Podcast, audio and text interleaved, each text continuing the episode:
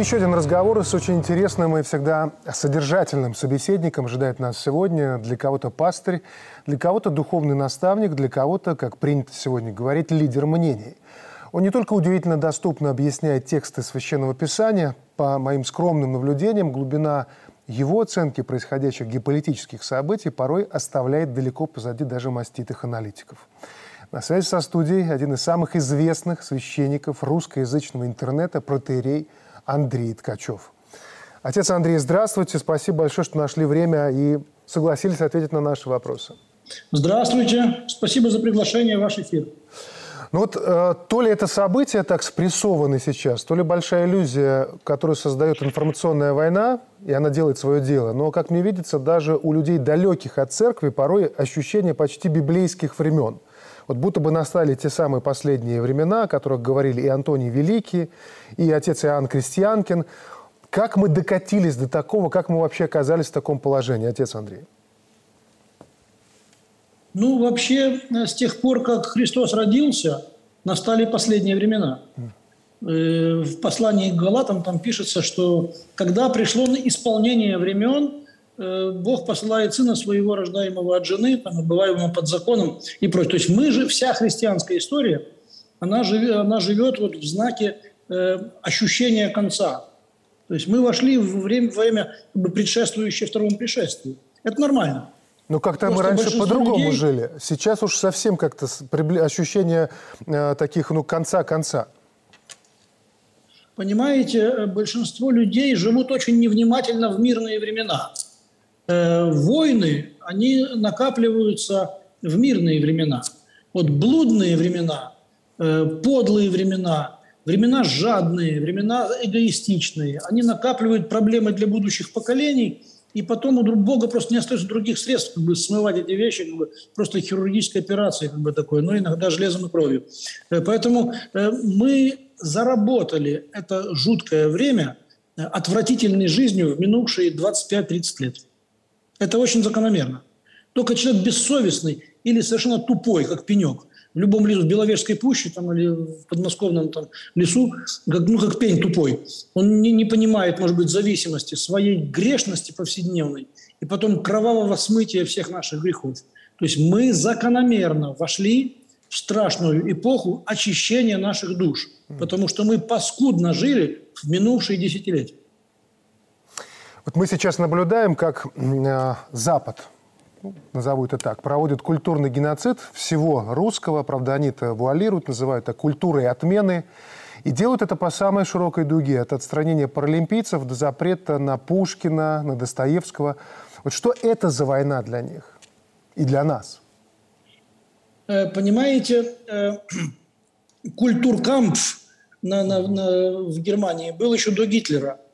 А когда Гитлер пришел, там до, до, до печей Дахау были сожжения книг. То есть Европа, в принципе, это мать фашизма. Европа – это вампир человечества. Ну и Штаты, конечно, как любимое э, акселератное дитя Европы. В духовном и культурном отношении Штаты – это дитя Европы. А Европа – это дряхлая мать, э, блудница, которая отказалась от своего Господа. Значит, и вот Европа, она фашизм носит в чреве своем всю жизнь. Они расисты и фашисты по определению. Просто мы этого... Нам, нам было грешно это замечать, стыдно замечать, что ли, это. Или мы были такие слепые, что мы этого не видели.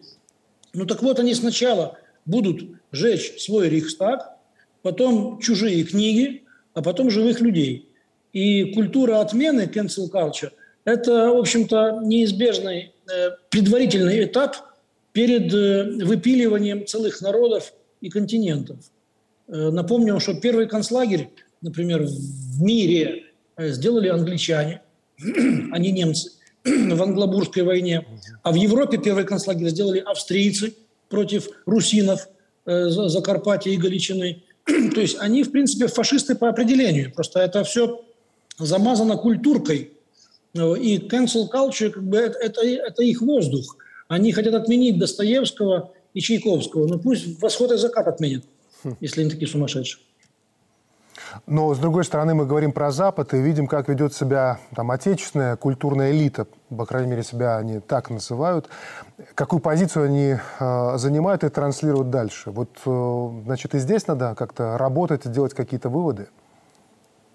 Здесь нужно делать много выводов, но про это, э, значит, э, э, про эту категорию людей я говорить не хочу. Мне а. гнусно о них говорить. Я могу много сказать, но я воздерживаюсь. Страхом Божьим воздерживаюсь от того, чтобы короче, от того, чтобы много на них наговорить. Понятно. И потом, спа, спа, они потом спать не смогут, если я все скажу, что я про них думаю. Поэтому я ничего про них не буду говорить. Спасибо, отец Андрей. Это тоже, в общем-то, ответ на мой вопрос. А, тогда идем дальше. Вы долгие годы прожили а, в Украине, на Украине. Тут как кому сейчас ближе говорить. Потому можете видеть ситуацию изнутри, а это сейчас крайне важно. То есть понимать глубинные процессы. Почему вот именно наша Украина стала таким геополитическим детонатором? Понимаете, предателем может быть только близкий человек. То есть Иуда не мог быть чужим. Э, он, он должен был быть близким. Он должен быть из числа ближайших друзей. И Украина выбрана на роль, э, с одной стороны, как бы, значит, э, ягненка там, или даже лучше даже свиньи на заклание, на колбасу. Это с точки зрения тех хозяев, которых она себе заново выбрала. А с точки зрения нашего, это наши братья, поэтому это Иудина роль, она вменена им как бы, значит, в их добровольную обязанность, поскольку они очень близкие к нам. У, них, у нас один язык, по сути, одна культура, одни взлеты, одни падения. Э, одно, одно историческое предназначение. Наша судьба историческая едина, но они пошли по самоубийственному пути отказа от, своей, от промысла Божьего о себе. Поэтому э, это именно вот этот Иуда, потому что у них, собственно, э, герои это национальные, например, это Мазепа, например, это, это ну, предатель, как бы. у него же даже орден Иуды Петр I там, специально учредил для Мазепы, значит, потому что он был близкий-близкий, как рубашка к телу, и потом предал, э, потому что рассчитал в своей хитрой старой голове, значит, что э, Европейский Союз будет сильнее. Но так же и Украина сделала. Но самые сильнее всех были шведы, самые успешные, самые воинственные, самые-самые такие. Вот это чистое повторение предательства. В общем, как вы яхту назовете, так она и поплывет. Если вы избрали себе героями э, Петлюру, Мазепу и Бандеру, вы повторите с неизбежностью их судьбу. Читайте их биографию и знайте, что это ваша биография тоже, потому что вы сами это себе выбрали. Они очень близкие к нам, поэтому чем ближе, тем гаже. То есть здесь нужно, конечно, отдать некую такую благодарность в кавычках э, сатанистам из-за океана, которые сумели развязать э, гражданскую войну на пространстве восточно-христианской цивилизации. То есть мы уничтожаем бесноватых братьев. Это, это страшно, но это факт. Об этом писал Гоголь. Это было пророчески сказано Гоголем. Хороший же был казак, чуть не хватало. Про Андрея, предателя, сказал Бачка. Я тебя породил, я тебя убью. Это прописано еще в наших культурных текстах. Это прописано в гоголевской э, Тарасе Бульбе тоже. Остап остался с отцом, а Андрей влюбился в полячку и стал предателем. Вы слышите эти слова? Да? Это же сегодняшняя конечно, газета. Конечно. И сам, и сам Тарас убил своего сына со слезами на глазах. Говорит, ну что ж тебе не хватало, паскуда? Хороший же был казак. То есть мы уничтожаем, по сути, фашизм вместе с его носителями э, из числа наших бывших братьев. Это кошмар, который, конечно, спасибо Америке, но и спасибо нашим бесноватым братьям. Они добровольно выбрали себе такую сатанинскую роль. Э, вот поэтому такая рана глубокая. Поэтому никого, ни, ни у кого нет покоя, и все переживают, и все потеряли сон, потому что слишком близко все, слишком родное все. Да, сейчас вообще такое время, когда перед каждым становится вопрос, ты с кем? И вот на недавнем саммите УДКБ белорусская позиция, она, в общем-то, была о том, что настало время, когда отсидеться не получится как сказал президент Беларуси Лукашенко, поодиночке нас там, раздавят, разорвут. И тогда возникает вопрос, а что должно выступить таким объединительным началом, такой общей платформой, которая позволит отстраниться от каких-то незначительных противоречий, которые ну, по объективным причинам даже бывают, для того, чтобы сосредоточиться на том общем, на том главном, что мы должны видеть друг в друге, и откуда брать силу. Вы знаете, есть такая э, фраза такая, против кого ты дружишь. То есть если вызов, если вызов э, слишком мощный, то люди забывают противоречия э, возникающие между ними, даже серьезные противоречия. Потому что то есть мы сейчас столкнулись, по сути, с э, сатанинским вызовом. То есть перед нами враг не человеческий, не двуногий, а козлоногий, рогатый, хвостатый, как бы, значит, этот дракон, выходящий из моря. То есть нужно просто читать откровение. То есть перед нами сатанинский враг.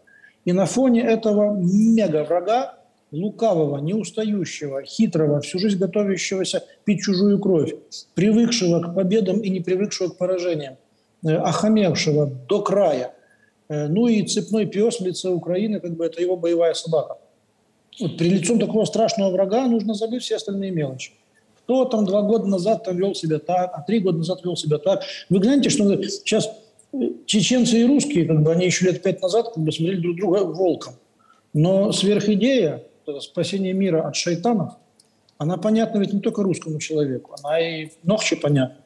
И сейчас русские бойцы с чеченскими плечом к плечу сражаются, и они вообще все забыли. Э, прошло немножко лет, как бы, и они перед лицом мега врага. Для них это тоже сатана, не только для нас, для них тоже. Исламский мир раньше христианского мира столкнулся с большим сатаной в лице американцев.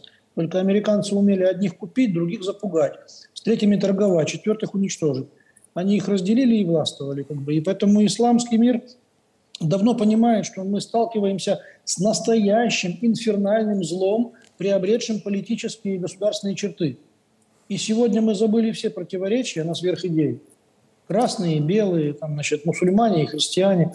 Перед нами стоит такая реальная сатанинская опасность, что все мелочи нужно просто забыть. Поэтому слава Богу за это тоже. Что иначе бы мы копались бы всю жизнь в мелочах. И батька, при всем уважении, как бы, значит, три года назад был немножко другой. А два года назад там с Тихановской, значит, при помощи Тихановской, значит, стал немножко другим. Потому что когда, когда враг приходит и стучится в двери – ты забываешь мелочь. И амбиции забываешь, начинаешь вести себя уже из инстинкта самосохранения. Так что сегодня враг нас помирит. А когда мы врага уничтожим и вобьем осиновый кол в его поганое сердце, и он сдохнет в конвульсиях на глазах наших, вот тогда нам нужно будет уже думать о том, как бы нам не перетащить контрабандно все наши древние претензии и противоречия, все наши химеры, исторические фантазии в наше светлое будущее. Потому что опять появятся какие-то фокусники, скажут там, а мы из княжества Литовского, а вы там из княжества Новгородского, а мы у нас там древние противоречия. Эта зараза опять поднимется. Но только после того, как мы вместе вобьем осиновый кол в изгибающуюся гадину современного фашизма. После этого опять начнутся новые проблемы. Да. Да, но сейчас очень важен еще процесс коммуникации. Мы видим, как создаются такие цифровые информационные гетто, когда ну, мы видим сейчас, что украинское население не получает информацию, кроме как той, которую ей транслирует официальная украинская пропаганда и режим. И здесь, с другой стороны, есть такая претензия, которая звучит приблизительно так. Пока западная украинская пропаганда целенаправленно работает на русскоязычную аудиторию – доносит свою повестку, делает это достаточно эффективно, сами россияне, например, не ведут разъяснительную работу с теми же украинцами. То есть не просто нужно рассказывать про денацификацию, там, демилитаризацию, а на очень простом и понятном языке и прямо сказать для тех, чьи дома разрушены, кто там сейчас сидит неделями в бомбоубежище, вот для чего все ну, нужно, вот почему иначе было нельзя. И самое главное, что будем все вместе делать дальше. Вот у вас есть э, ответ на этот вопрос или хотя бы видение, в каком направлении надо двигаться? Во-первых, ничего не нужно сейчас объяснять. Объяснять нужно было раньше. Когда в Киеве был послом Черномырдин, нужно было объяснять. Но он не умел объяснять, не знал что. Когда был Зурабов послом, он тоже должен был объяснять. Но он делал какие-то свои дела вместе с Порошенко. И, короче, было пропущено. Сейчас поздно объяснять. А объяснять нужно вовремя. Есть время молчать, есть время говорить, как премудрый Соломон говорит. Потому что сейчас не нужно ничего объяснять. Пускай пушки говорят, а музы молчат. Потом, когда все за пыль сядет, как бы начнем объяснять. Э, кроме того, я должен вам засвидетельствовать, что Украина и в лучшие годы, когда не было информационных барьеров, когда можно было российские каналы смотреть там спокойно и прочее, прочее, она не отличалась, как бы народ Украины, аналитическими способностями. Чтобы там информацию принял, проанализировал, отбросил, усвоил. Таких работ украинская душа не привыкла делать они едят все, что дадут. И вот из-под купол их накрыли сейчас информационный свой фашистский купол. Они едят то, что дают. и будут есть дальше, пока купол будет стоять. Потом мы купол снимем и поменяем кнопку. И они через три года будут другими людьми, потому что они не любят думать и не умеют анализировать. Они едят все, что дают. Это я вам свидетельствую, как человек, 44 года проживший на Украине и хорошо знающий как бы, эту проблему изнутри. Поэтому не переживайте об этом. Сейчас не, сейчас не нужно ни с кем разговаривать и объяснять. А надо, мы дожили до того времени, когда, знаете, какие-то болезни заговариваются. Вот слово «заговаривать зубы», оно происходит из древней практики, как бы вот разговором снимать боль. Что-то можно решить разговором, как психологи наши снимают наши проблемы разговорами. А что-то можно таблетками снимать, а что-то только операцией. Наступило время великой отечественной специальной операции. Мы сами в этом виноваты, потому что мы довели до этого. Нужно было лечить словами раньше, а потом таблетками. А уж если нет, но мы не лечили ничего, мы просто дожили, пока опухоль разрослась. Поэтому наступило время Великой Отечественной специальной операции. Что касается глобальных вопросов, то на место культуры Фауста, по большому говоря, э, культура Фауста – это культура умного, гордого и беспокойного человека, который имеет все, но не имеет счастья. Это западный человек. Точечное попадание в сердце западного гнилого человека. Он имеет все все знания, все богатства, золото, значит, там, не знаю, там, юридические там какие-то там знания, философию, богословие, медицину, но счастья нет у него, и он страшно беспокоен. Это Фауст. На место цивилизации Фауста, которая одряхлела и должна умереть, должна прийти цивилизация Достоевского. Это пророчество о третьем тысячелетии. Христос, которого Запад забыл или совсем не знает, должен снова засиять в европейской части мира и во всем мире тоже, потому что колониализм европейский не давал узнать Иисуса благодаря благого Господа Иисуса Христа, благодаря э, всем тем делам, которые творили европейские колонизаторы. Наш Господь Иисус Христос для индусов и китайцев превратился в личного врага, благодаря тому, что его проповедовали лукавые капиталисты из Португалии, Испании, Америки там, и Канады, понимаете? И нужно миру заново узнать Христа бескорыстного, Христа прощающего, Христа прекрасного, Христа красивого, который может принести миру только восточнославянская русская цивилизация. Цивилизация Достоевского, приходящая на смену прогнившей и пропадающей на наших глазах цивилизации Фауста. Это наше будущее. Э, вопрос такой народный, так это сформулирую. Когда вот это противостояние завершится, оно неизбежно завершится рано или поздно, а, как преодолевать существующую сейчас э, вражду и вот что могло бы способствовать нашему сближению народов? Э, люди, которые дрались, уважают друг друга. Если вам приходилось драться в школе, например, вы знаете, что там набивший морду друг другу, там где-то в классе пятом, седьмом, десятом, вы потом будете уважать того человека, который бил вас по зубам крепко, а вы давали ему совершенно честно, давали ему ответку, потом вы будете дружить. Вот. Мы, например, с Германией воевать не будем больше, скорее всего, потому что мы надавали по зубам друг другу очень крепко. И мы имеем подкожную память об этих событиях. Также и с украинцами будет. Э, русская душа забывает все. Может быть, польская душа ничего не забывает, как злая кошка на подоконнике. У них душа злопамятная. Они помнят все. Обиды 300-летней давности они помнят так, как будто бы это с ними лично произошло. Это злопамятство. И католицизм их от злопамятства не лечит. Заметьте себе, что католики могут быть очень набожными, очень богомольными, очень там такими, очень сильными, но злопамятные до края. И жадные ужасно, и хитрые, и гордые. Вот католицизм не лечит душу. То, что мы видим на поляках, на хорватах, на западноукраинцах, на галичанах – а мы простим все и забудем. Слушайте, раз, вот я уже много раз говорил, э, под Сталинградом погибло 185 тысяч итальянцев, примерно в половину меньше румын, а также венгров, словаков, а, значит, там сколько финнов погибло, а сколько это... А мы воспринимаем вообще всех их как врагов? Нет. Да мы и немцев как врагов не воспринимаем. Мы все забыли. Мы смотрим на эти пивные, значит, эти э, пивные фесты там в Мюнхене там, или какие-то, как с такими детскими глазами. Как бы. А это внуки тех, кто убивал наших дедушек. Но мы все забыли, потому что у нас добрая душа. Наше православие нам дает силу все забыть. Я думаю, что православие, общее наше православие с украинцами, даст силу и им понять свои ошибки, простить, забыть, вот. Ну, а те, которые сознательно воспитали в себе ненависть к своему брату и каиного желания убивать безнаказанно, ну, они уже подписали себе приговор, как бы я о них не хочу тоже говорить много. Так что будущее, оно реально лечит. Оно реально лечит. Вот. А русская душа простая, она зла не помнит. Тут только проблема с католической душой. Католическая душа злопамятная.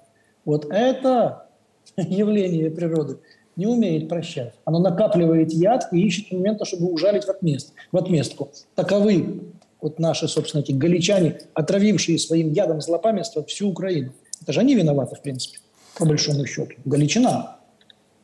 А, отец Андрей, я с большим уважением, как человек православный, отношусь ко всему, что вы говорите, но я изменю себе, если ни в коем случае не противоречит тому, что вы говорите, выскажу свою точку зрения. У меня огромное число э, католиков и православных друзей и родственников, больше, конечно, православных, но хочу сказать, что и как среди православных бывают люди очень сомнительного характера, так и среди католиков, ну, по крайней мере, в моей жизни, есть пару образцов не спорю, порядочного согласен. поведения. Исключительно согласен. такая небольшая реплика, я думаю, что вы это подразумевали, конечно, в том числе. Да, да согласен, согласен. Да.